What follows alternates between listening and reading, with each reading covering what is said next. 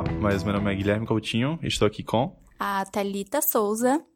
E do que, que a gente vai falar hoje, Thalita? Hoje é nosso segundo programa, nosso segundo desinforme, e o nosso tema é eleições. Afinal de contas, esse é o primeiro programa após resultado de eleição, e a gente queria falar um pouquinho sobre desinformação que rolou durante esse tempo aí. É, eu acho que essa foi a eleição mais desinformada. É, é uma. Temos indícios, né? Temos, temos indícios. Temos, temos vários indícios. E, por incrível que pareça, também foi a eleição com maior quantidade de informação, não sei, né? Que tipo de informação exatamente a gente pode discutir.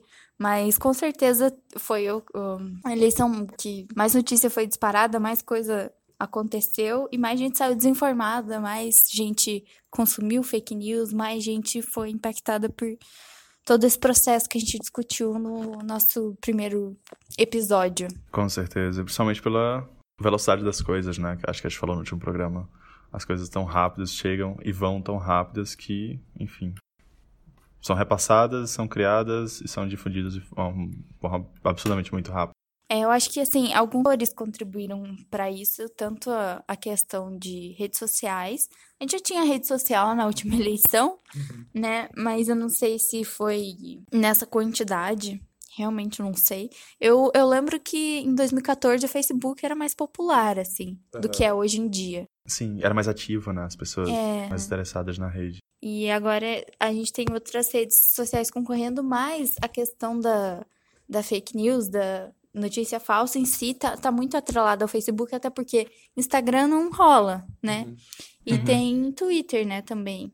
É, a Twitter é um grande propulsor de fake news, porque eu, eu, li um estudo da Fundação Getúlio Vargas que falava que os bots do Twitter são mais mais eficientes, é, e como o Twitter é uma rede social de consumo muito rápido, mais até do que o Facebook, né? Lá é um ambiente, assim, propício para fake news. Uhum, certamente. Esse estudo da FGV é um que fala sobre as eleições de 2014? Uhum, que ele mapeia cinco períodos históricos, se não me engano. O impeachment Isso, também. Isso, que eles fazem mapa de calor e tal. É bem legal, né? Bem, bem interessante. E eu gosto bastante desse estudo porque ele foi transformado em um e-book. Bem fácil de consumir, inclusive.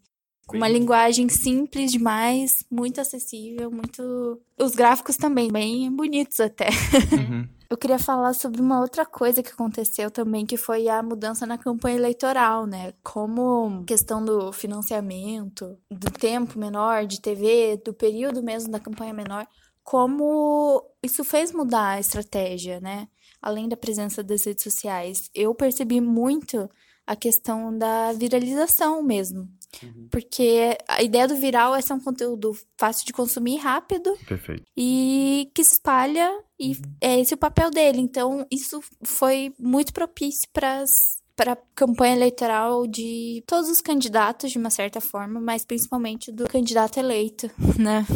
E interessante ver a própria questão, aí acho que dá um programa só sobre isso, né? Mas a questão do próprio uh, o aparelho celular nesse sentido, né? Porque, sei lá, se em 2006 sempre existiu, a gente pode botar também, né? Essa questão das notícias falsas. 2006 para cá, né? 12 anos, a gente vê a portabilidade né, como sendo, nesse sentido, não vou dizer uma porta de entrada, porque a gente não está demonizando né, um instrumento em si, um aparelho. Mas, enfim, facilitando esse, esse tipo de propagação, correto? É, o celular tem muito essa questão do micromomento, né? Uhum. De como. Ah, a gente já estudou isso na faculdade, mas, assim, aquela questão de como a gente não para mais para entrar na internet. A gente está o tempo todo na internet. A gente não tem mais essa questão de desconectar, de tirar o computador da tomada e parar de acessar, sair daquele ambiente. Como a gente está o tempo todo nisso, o nosso consumo de informação dentro dessa plataforma, principalmente a plataforma móvel, mudou muito e o que acontece é que a gente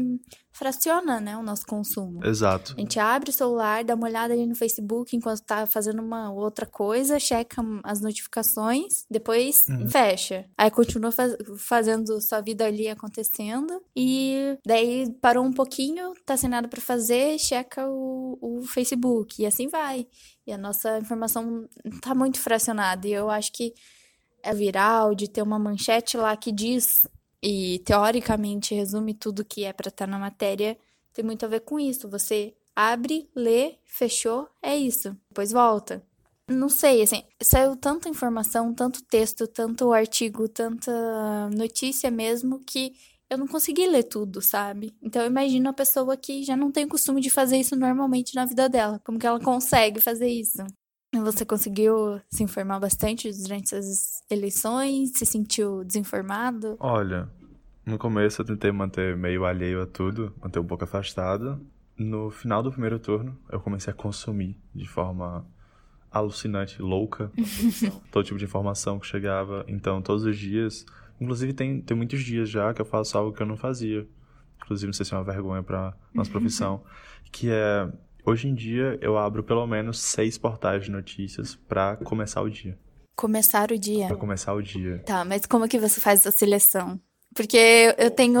Eu, eu tenho um problema com isso também. Eu me obrigo muito a ler, sabe? A não escutar notícia e não Uhum. Só ouvir o que outras pessoas dizem. Isso, ou seja, meio que você já tá consumindo o que já foi consumido, é, né, é. e traduzido para outras pessoas. Mas então, como é que você faz essa seleção? A seleção, assim, desses mais ou menos 6, 7, eu acho. Uhum. Eu vou fazer uma uhum. lista aqui, deixar disponível. Uhum. Mas é uma questão, assim, de... Acho que foram uh, portais que nos últimos anos, na realidade, eu fui é, consumindo, né, tendo algum acesso, etc. E sempre gostei da qualidade ou do que de como eram pautados esses veículos. Uhum. Então, meio que, uh, basicamente, esses últimos dias, né, tem o quê? 20 dias? Não, mais de 20 dias que é o primeiro turno, uhum. mas quase um mês que eu tô fazendo isso, meio que pautado nessas minhas experiências anteriores. Por exemplo, eu comecei a prestar atenção a partir de um, não sei se foi ano passado, mas o El País, né, do Brasil, eu comecei a me interessar muito mais quando o El País, na América do Sul, acho que foi eleito ou foi o escolhido como o veículo de maior credibilidade ou confiabilidade. Uhum. Então eu comecei a ter um pouco mais. Eu conhecia a versão espanhol, né, da Espanha, só que como, enfim, às vezes não falava muito sobre, na nossa situação, o Brasil em si, eu no começo negligenciava. Mas enfim, com as versões né, nacionais, acho que a própria América do Sul tem a versão argentina, tem a versão dos outros países, eu comecei uhum. por aí. E os outros veículos foram mais ou menos nessa pegada. Foi meio que o um amadurecimento da minha relação com eles, vamos dizer assim. Então é algo muito pessoal, vamos dizer assim. Uhum. Mas, enfim, quase um mês aí, todo dia abrindo sete abas e colhendo rapidinho. Tá, mas tá aí. Você se preocupa com o posicionamento ideológico desses veículos, assim? como é muito pessoal, imagino que eles estejam, de certa forma, alinhados com o que você acredita, com teus valores, enfim. É, de certa forma, de certa forma. Por exemplo, não quero citar nomes, mas tem revistas, por exemplo, que eu não consigo, né, consumir. Uhum. Enfim, então, entre esses, tem muitos, inclusive, que, por exemplo, uh, eu sempre comento que é um, é um olhar bem interessante você pegar veículos que não são, né, do Brasil, etc e tal, mas falam sobre. Uhum. Uh, por exemplo, nesse, nesse sentido, a própria BBC também tem uma versão né, uhum. do site em português para o Brasil, BBC é, Brasil, que é bem interessante que, apesar de, obviamente, uh, serem pessoas, né, muitos jornalistas aqui do Brasil também que produzem, que fazem, mas é um olhar de fora, né? Assim como você disse. É alguém que tá, não tá envolvido no que tá acontecendo e consegue te dar uma visão mais ampla, inclusive com influências do lugar em que ele tá colocado. E também a questão das próprias pautas, assim. Geralmente sai um pouco, né, do escopo do, dos grandes veículos, daquelas notícias que você vê repercutindo em todos. Às vezes é um olhar diferente sobre o fato que está sendo noticiado. Sim, e eu acho bacana quando é adaptado para o público de, de lá, assim. Eu vi uma, uma cobertura portuguesa sobre o resultado das eleições aqui e como eles traduzem isso, né? Bem interessante também. É, essa questão de abrir portais, eu tenho um vício de newsletter, assim. Eu gosto muito de assinar newsletter porque me lembra mesmo e é como se fosse uma notificação de rede social para mim. É uma curadoria, né? É, é. Só que é, eu já, já parei para pensar muito nisso. Eu gosto muito da Nexo, sabe? Do, do Nexo. É um dos que eu acesso todos é, os dias. Que faz uma curadoria de certos portais tal. O Nexo tem um posicionamento. Sim. Né? Sim. E só que a ideia dessa newsletter é justamente colher várias fontes e te informar. É uma é algo mais factual, não é tão ligado à opinião. Tanto uhum. que os artigos deles, as coisas que eles mesmos produzem, é que ficam encarregados dessa parte. Mas assim, quando eu tenho muita coisa para fazer, assim, às vezes tá muito corrido, tudo que eu consigo acessar é isso. E daí, às vezes, eu paro para pensar, putz, será que essa curadoria, mesmo com tantos veículos assim, será que ela, de certa forma, não tá dando a ilusão de que eu tô sendo informada por fontes diversas, mas às vezes não tá?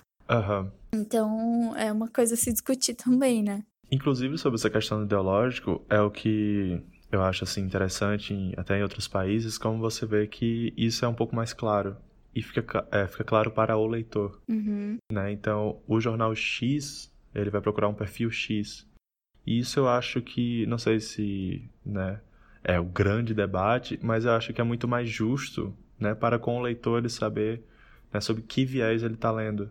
Porque às vezes a gente tem é, exemplos de jornais que basicamente fazem é, editoriais travestidos de notícias. Né? A gente vê muita opinião supostamente em lugar que não é para ter opinião, que é para ter informação. Uhum. Então isso é um pouco pouco triste. Eu acho que é uma deficiência do Brasil em relação a outros países, principalmente os da Europa, assim, essa questão do posicionamento, sabe? Já que não tem posicionamento, por que não assumir, né? Sim. Mas é, enfim, essa é uma possível próxima pauta, inclusive. Saber do posicionamento e também do letramento do público quanto a isso, sabe? Quando que o público vai saber que não é notícia? Uhum. Quando ele realmente vai ter essa noção. Porque a gente. A gente discutiu isso em uma aula bem recente que a gente teve, inclusive. De, tá, eu sei o que é um editorial, eu sei o que é um artigo de opinião. Mas e o público? se ele ler um artigo e, num veículo e pensar que pode não ser necessariamente a opinião do veículo, né? Uhum fica um pouco mais claro para o grande público nas né, colunas, né? Em que você tem uma figura, tem uma assinatura, é... tem alguém meio que é meio porta-voz daquela opinião. É super identificado, né? Exato. Vamos falar de eleição, então? Vamos lá. Como estão as tuas redes sociais? Minhas redes sociais. É, bom, o Facebook, uh, eu entrei pessoalmente, né? Depois que aconteceu, que soubemos o resultado. Entre as oito. Inclusive fiz um post, depois apaguei. De qualquer forma, eu só entrei no Facebook nesse, nesse dia, nesse instante. E durou três minutos. Eu não desci muito né, a timeline além do tempo. Por outro lado, meu Twitter, como é minha rede social favorita, uh, mais do que nunca está bombando, está bombástica. e, enfim. inclusive, pronto, o Twitter é algo que eu não consigo dar conta. A gente falou sobre os portais, sobre consumir informação. O Twitter é algo que se eu não tiver nada a fazer, eu vou abrir e vai ser tanta coisa para eu ler que eu ficar angustiado porque eu não também, vou ter acesso. Eu também. Faz, ó, uma semana que eu tô adiando entrar no Twitter porque é muita coisinha e muita coisa que se perde. Daí eu fico meio mal, assim, de não poder ler tudo, não poder ver tudo. É uma explosão de informação o Twitter, não tem jeito. Eu, eu sigo, tipo, umas 50 pessoas no máximo, Sério? assim. Sério? Uhum. Eu te sigo 300 e poucas pessoas. Meu Deus, o seu deve ser um caos. Ah, é um caos. Eu fico triste por não dar conta do caos.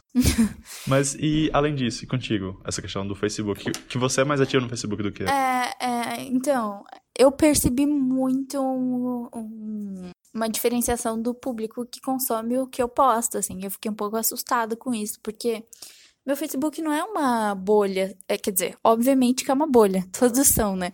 Mas por exemplo, no início do período eleitoral, eu tinha muito acesso ainda a postagens de gente que com posicionamento diferente, sabe? Com gente que publicava mesmo coisas que eu não concordava.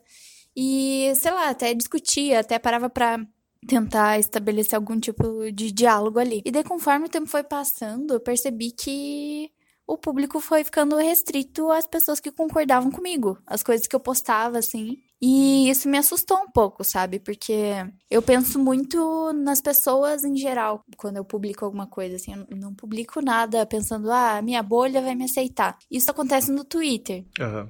Inclusive, eu intencionalmente coloco coisas no Facebook que eu quero que atinja pessoas que não pensam igual a mim.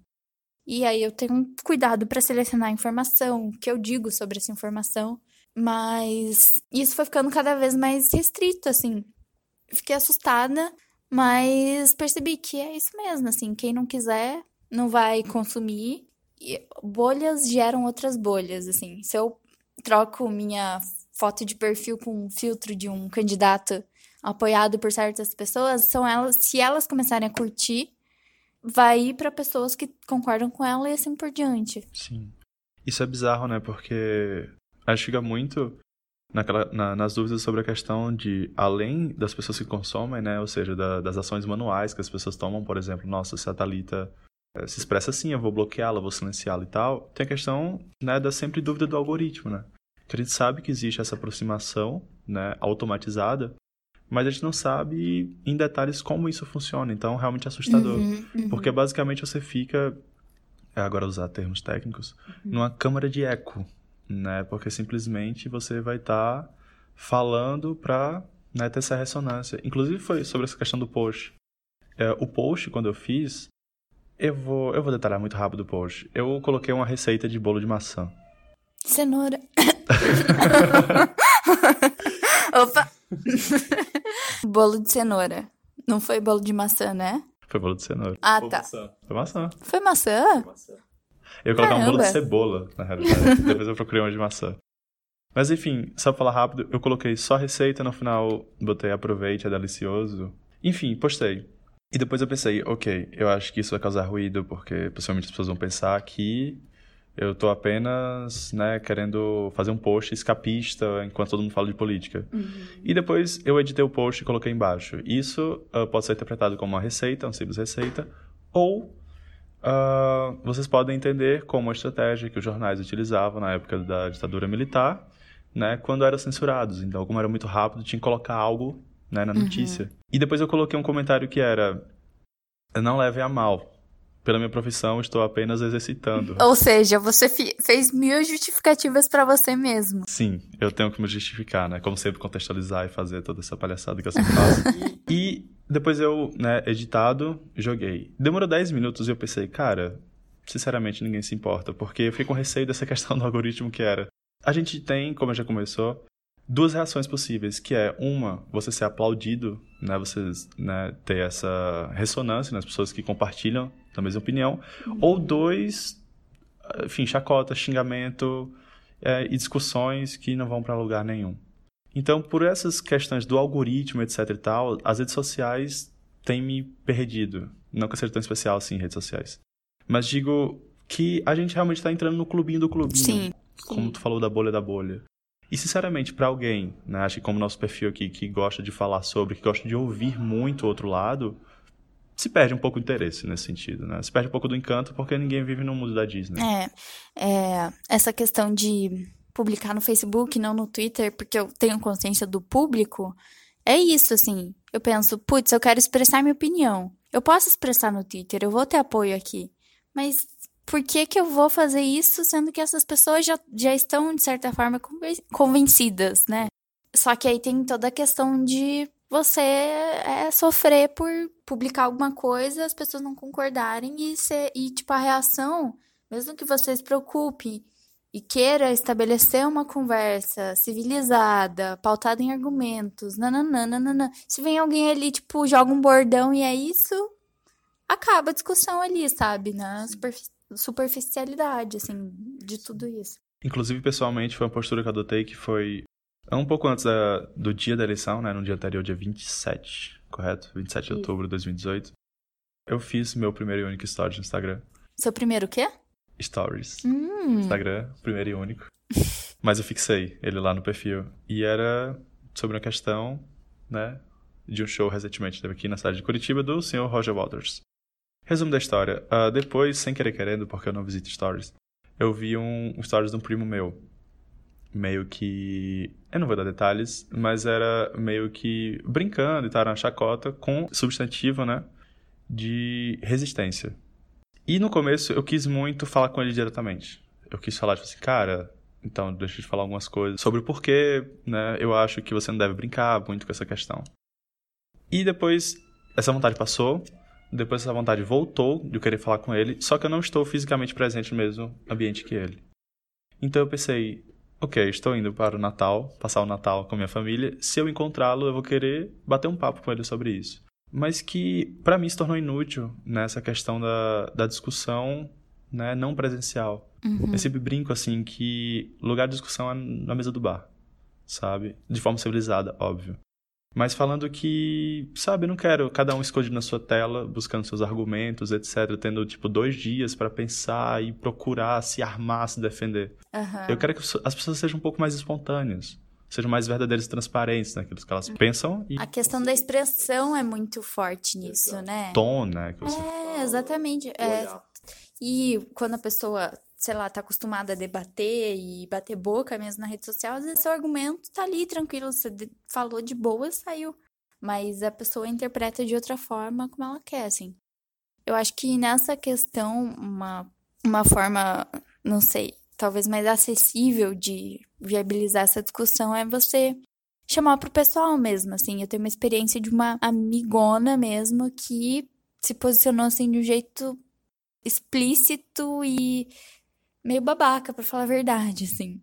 E eu fiquei bem triste, assim, porque, sabe, eu, eu conheço ela, eu sei é, que todas as intenções dela são boas, mas não sei, parecia que não era a mesma pessoa. Ela foi consumida pelo bolsonarismo.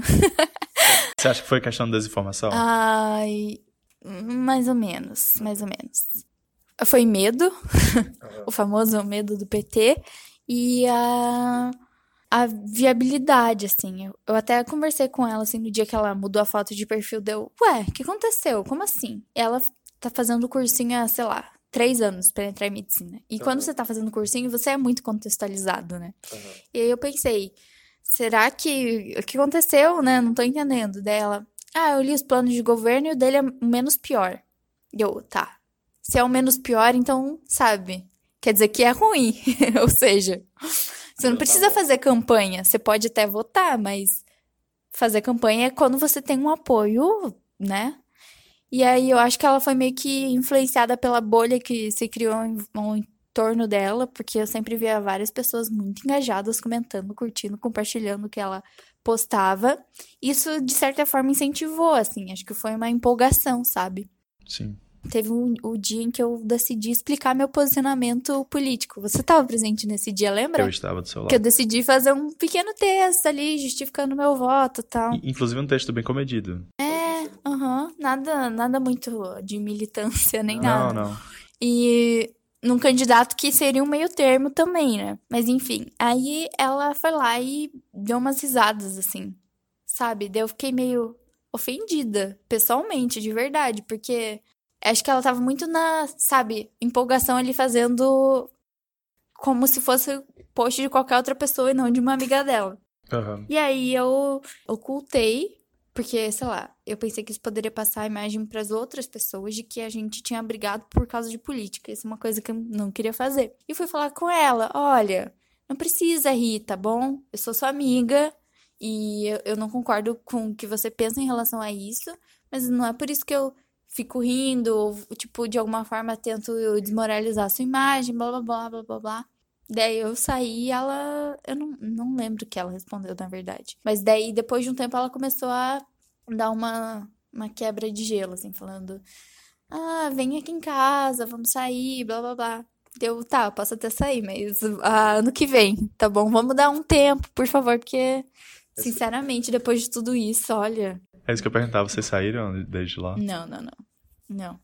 Realmente teve um afastamento que é muito triste, né? Se eu fosse psicólogo, eu investiria numa pós-graduação pra combater a PT-fobia, porque vai ter muito mercado. Vai. vai. ser um Vai. mercado bem lucrativo aí. Falando sobre essa questão das redes sociais, já que o papo tá muito nas redes sociais, eu trouxe aqui também um exemplo de né, um artigo, uma reportagem do Intercept Brasil, Intercept BR, eu acho. Links na postagem. Ah, sobre como o Facebook, né, a Twitter e Google lucram quando você sente raiva. Ah, Né? sim. Então, basicamente, né, falando sobre como postagens é, enfurecidas, raivosas, etc e tal, dão cartas e especificam melhor para o algoritmo quais tipos de publicações, de postagem e publicidade, né, ah, essa pessoa vai consumir. Posicionamento mais claro, né? Exato. Ou seja, o 880, né, para rede social é muito mais interessante que o 40. Uhum. E a gente vê isso, é interessante que a gente vê isso geralmente, a gente tá falando de política, mas e outras questões, né? Por exemplo, até você vê um alcance maior em comentários do tipo, tal filme é uma porcaria, é um lixo. Ou o contrário, né? Você vê que enaltecer produtos culturais mesmo, né? Dizer que é uma obra-prima e tem muito mais alcance. E aí só destacar, né, uma aspas aqui nessa reportagem que vai estar tá embaixo o link, que fala, né, resumindo, que a, a radicalização nos discursos é parte inseparável do seu negócio, né, no caso, o negócio das redes sociais. A roda das redes sociais é movida por ódio.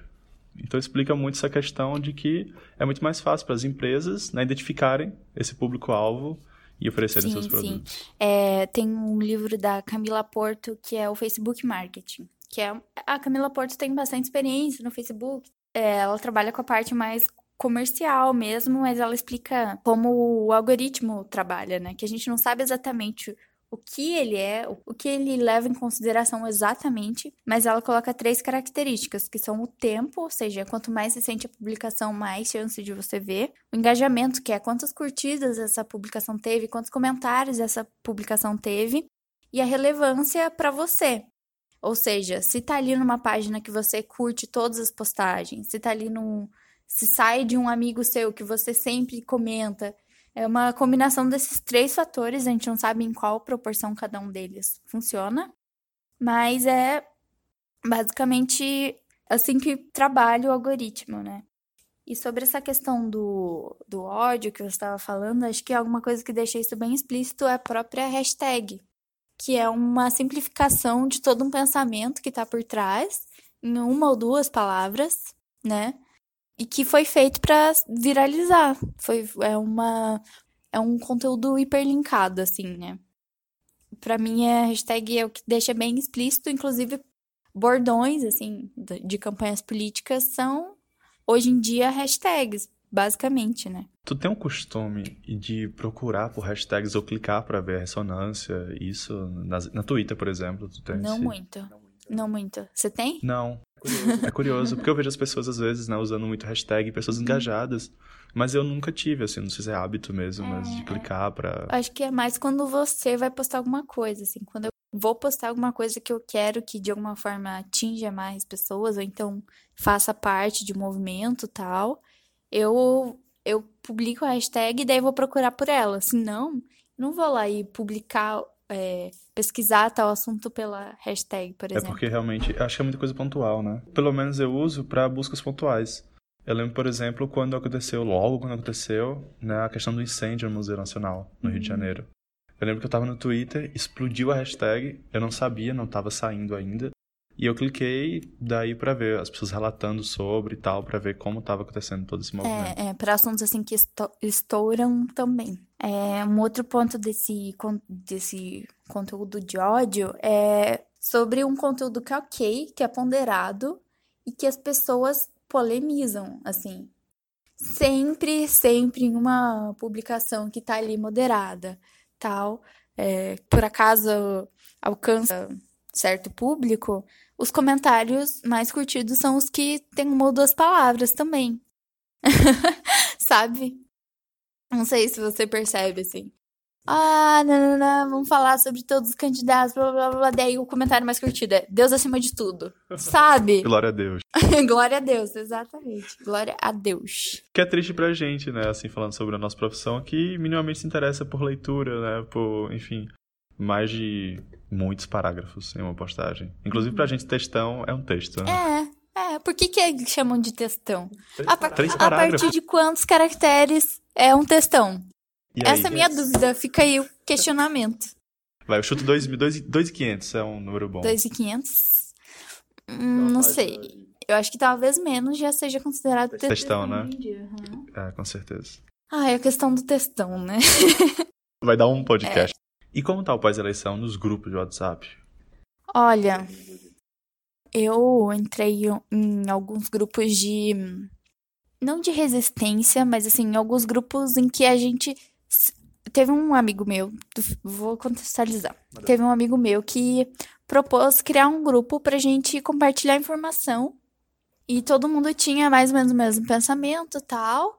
E a ideia era essa mesmo, era, não era é, discutir assuntos tal, era compartilhar informações para afirmar a nossa opinião, para nos dar argumentos, sabe? Para um ajudar o outro, enfim. Uhum. Inclusive, eu pedi para ele, para eu adicionar algumas pessoas no grupo, e ele falou: olha, depende do tipo de pessoa que você quer colocar, porque a ideia não é trazer gente que não pensa igual, a ideia é trazer gente que pensa igual, mas para se fortalecer de alguma forma. E aí, nesse grupo, a gente começou a realmente compartilhar informação, tal, tal, tal. Era uma quantidade gigantesca, eu não conseguia acompanhar de jeito nenhum. Só que acabou que teve muito meme também, teve muita imagem simplista, assim, porque isso acontece. É grupo de WhatsApp, não tem o que fazer. E pós-eleição, esse grupo se tornou um grupo de apoio, assim, de. Sabe, vamos compartilhar informação que pode ser útil pra gente agora. Então, essa é a ideia, assim, se tornou um grupo de pessoas que se ajudam dando informação, compartilhando o que acham importante compartilhar e, e dando subsídio pra gente externar isso. Daí, cada um pega a informação que achar interessante do grupo e posta na sua rede social já se nomeando, né? Se identificando com aquilo. E as atividades estão comparáveis, né? Quatro, cinco dias, né? Já é quinta, pós-domingo de eleição. Então, então sim. Uhum. Inclusive, é um efeito da eleição, né? Uhum. É, eu não sei até quando vai demorar para os ânimos acalmarem, assim, mas assim, o que eu tô vendo ultimamente é ainda discussão, ainda. Eu acho que o que acontece muito é, é aquilo de tá, perdi, então vou reagir, ou então quem ganhou tá menos preocupado. Isso deu para perceber, assim. Uhum. Mas quem tava votou no Haddad, por exemplo, tá muito mais preocupado agora em provar o que tava tentando argumentar anteriormente, assim. Isso eu percebi bastante. Tá ali falando sobre o WhatsApp. Natal na sua família. O que, é você tá esperando do Vou Natal? fazer um Natal comunista lá em casa. Se quiser, pode vir. Eu chamei vários amigos já. Tem, inclusive, tem um primo que já tá super dentro, assim, porque ele tá do lado meio repressor da família. Eu falei, ó, Natal comunista aqui em casa, tá? Não vai ter coca, porque coca é símbolo do capitalismo. A gente vai comer pão com mortadela. porque esse é o lanche da classe trabalhadora. E a gente vai ter que se acostumar, porque ano que vem vai ser pão com mortadela todo dia. Então é isso. Eu chamei. Eu, eu falei, inclusive, com alguns amigos que eu sei que a família dele se posiciona de um jeito, que eles sentem afetados por isso, e tentei dar um apoio, assim. Bom, é, minha família não, não é militante nem nada, mas eles, assim, eles são contra, sabe? Então, eu sei que. E eles acolhem bastante as pessoas. Então, é isso aí. Natal Comuna lá em casa. Se alguém quiser participar, pode vir falar comigo. É aberto a todo mundo que é minoria, a todo mundo que vai resistir. E é isso aí. Adorei. E seu Natal vai ser como? Meu Natal possivelmente vai ter cerveja, vai ter álcool, porque é, é para esse momento que na realidade permitem a adultos beberem, consumir bebida alcoólica. Mas assim. Algumas, algum, em algumas situações, crianças. Com inclusive. certeza, por que não? A gente tem. Só a primeira bebida vai dizer que não foi numa festa de família. A gente tem que proteger nossas crianças, né? Somos todos cidadãos de bem aqui. É, é, exatamente. Então, acho que foi. Acho que foi levando cerveja pra alguém, possivelmente. Uhum. E achei horrível. E o ano novo? O ano novo vai ser muito bom. O ano novo? A virada de ano pra 64? É. Eu não sei pra que ano né, a gente vai, mas vai ser legal. Inclusive, aqui do lado, Floripa. Uau! Oh. Inclusive com muito mais bebida, né? Porque vai ah. ser bem mais difícil. Com certeza. Até porque dia 1 de janeiro eu não quero estar tá nem consciente para ver o que vai acontecer. Eu não quero, eu não quero ter essa cena na minha cabeça. Sério mesmo. Eu tô confuso ainda do quanto eu quero e do quanto eu não quero. eu tô dividido. É, enfim. Eu acho que a gente vai acabar vendo de curiosidade, assim. Aquele negócio que eu tava falando sobre os ânimos, eu acho eu acho que os ânimos vão voltar a florar nessa virada de ano aí, nesse começo de ano, vai ser assim. E eu realmente espero que haja essa discussão, porque pelo bem ou pelo mal a gente está engajado, sabe? A gente está discutindo política e isso é muito importante. A gente está discutindo a informação sobre política, inclusive, que é um, uma coisa assim que já deveria estar tá acontecendo, infelizmente está acontecendo pelas vias mais extremas possíveis, mas está aí. E sei lá, se for para ser otimista de alguma forma diante de tudo isso. Eu vejo assim, agora a gente se mata, se bate, mas conforme a gente evolui e se informa, principalmente, as coisas vão melhorando. E lembrando, né, que política não é simplesmente uma sigla de um partido, né, não é a camisa, né, não é vestir a camisa de um determinado lado. Política é dia a dia, nossas atitudes são políticas, o amor é político. Você é político. Você é político, né? Então é você aceitar isso. O seu corpo é político. Uhum. E tudo que você faz no dia a dia é político. Sim, e é muito importante pensar isso. Não né? subestime, né? É, e eu realmente espero que sejam quatro anos, para começar.